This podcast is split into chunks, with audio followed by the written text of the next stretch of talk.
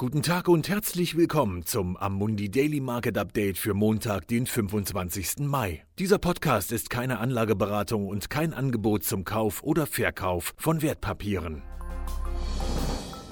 Der Schwerpunkt der Investoren scheint sich heute vom globalen Kampf gegen die Pandemie auf politische Spannungen verlagert zu haben, da die Menschen in Hongkong auf die Straße gingen. Die Proteste am Wochenende fanden statt, nachdem China in der vergangenen Woche Schritte zur Durchsetzung eines nationalen Sicherheitsgesetzes für Hongkong bekannt gegeben hatte. Der Schritt Pekings wurde von Regierungen auf der ganzen Welt weitgehend verurteilt und birgt das Risiko einer weiteren Verschlechterung der ohnehin schon schwierigen Beziehungen zwischen China und den USA. Die Aktien in Hongkong fielen heute im frühen Handel nach dem starken Einbruch vom Freitag erneut, aber der Markt fand im späteren Handel wieder zu seinem Gleichgewicht zurück und beendete den Tag unverändert. An der makroökonomischen Front fiel Japan zum ersten Mal seit drei Jahren wieder in die Deflation zurück. Der Verbraucherpreisindex schrumpfte im April um 0,2 Prozent im Jahresvergleich.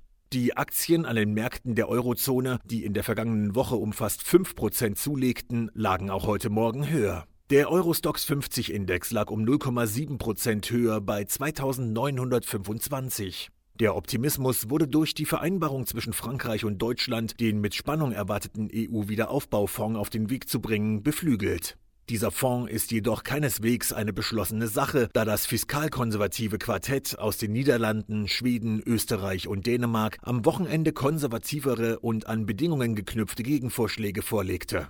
Der Konflikt wird diese Woche ausgetragen, wenn die Präsidentin der Europäischen Kommission, Ursula von der Leyen, alle Einzelheiten des EU-Wiederaufbaufonds im Rahmen des neuen siebenjährigen Haushaltsplans der EU bekannt gibt.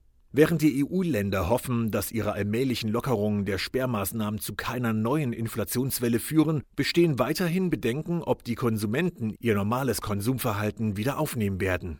Die Zahlen der europäischen Zentralbanken zu den Bankeinlagen zeigen, dass die Konsumenten ihre Sparquoten seit Beginn der Pandemie stark erhöht haben. Zwar werden die Einkommen von Millionen Menschen auf dem ganzen Kontinent durch staatliche Maßnahmen geschützt, doch befürchten viele, dass ihre Arbeitsplätze möglicherweise nach dem Ende dieser Maßnahmen verloren gehen könnten.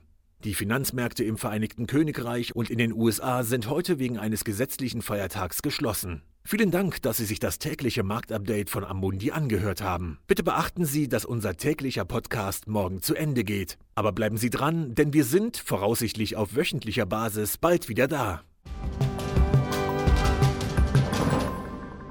Dieses Material dient nur zu Informationszwecken, ist keine Empfehlung, Finanzanalyse oder Beratung und stellt keine Aufforderung, Einladung oder Angebot zum Kauf oder Verkauf von Wertpapieren und Dienstleistungen dar. Dieses Dokument wird von Amundi herausgegeben und sofern nicht anders angegeben, sind alle geäußerten Ansichten die von Amundi zum Zeitpunkt der Veröffentlichung. Diese Ansichten können jederzeit ohne vorherige Ankündigung aufgrund von Markt- und anderen Bedingungen geändert werden und es kann nicht zugesichert werden, dass Länder, Märkte oder Sektoren sich wie erwartet entwickeln werden.